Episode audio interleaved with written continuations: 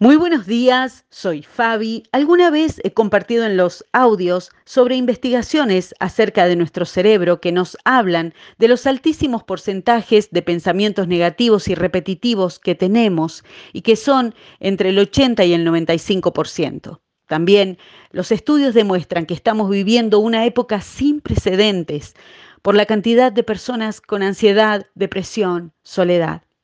Siempre estoy investigando sobre estos temas que me apasionan y hoy quiero invitarte a pensar por un momento en un pequeño porcentaje. Es el 2%.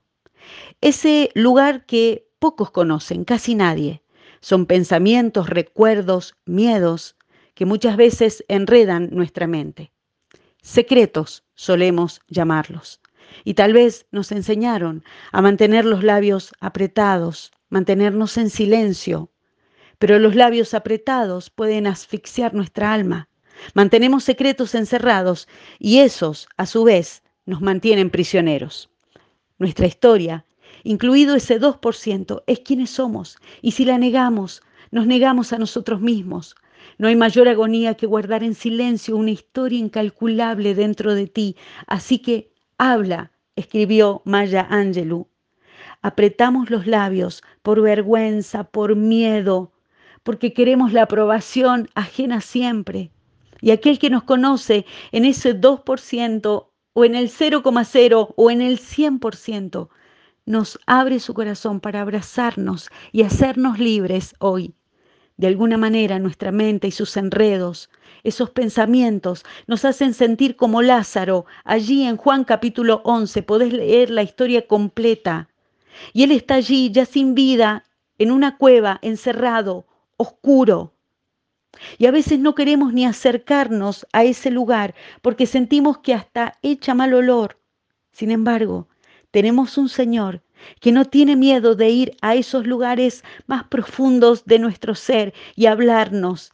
Y con su poderosa, pero a la vez infinitamente misericordiosa voz, nos dice, sal fuera, y nos trae a la luz, a su luz, a su vida abundante.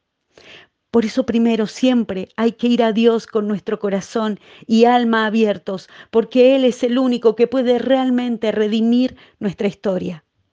Y también buscar personas seguras, que están capacitadas por Dios, también profesionales que pueden ayudarnos. Hay un 2% del que es difícil, muy difícil salir aislado y solo. Por eso necesitamos de otros. Recordemos al Señor Jesús cargando su cruz por la vía dolorosa. Y aquel Simón de Sirene que ayuda a cargarla en ese tramo del camino.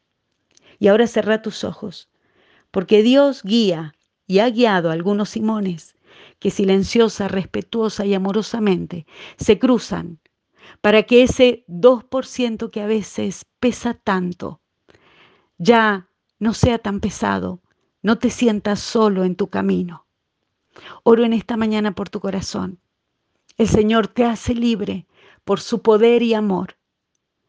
En Jonás capítulo 2 dice, me hundí bajo las olas, las aguas se enredaban en mi cabeza, pero tú, Señor, salvaste mi vida.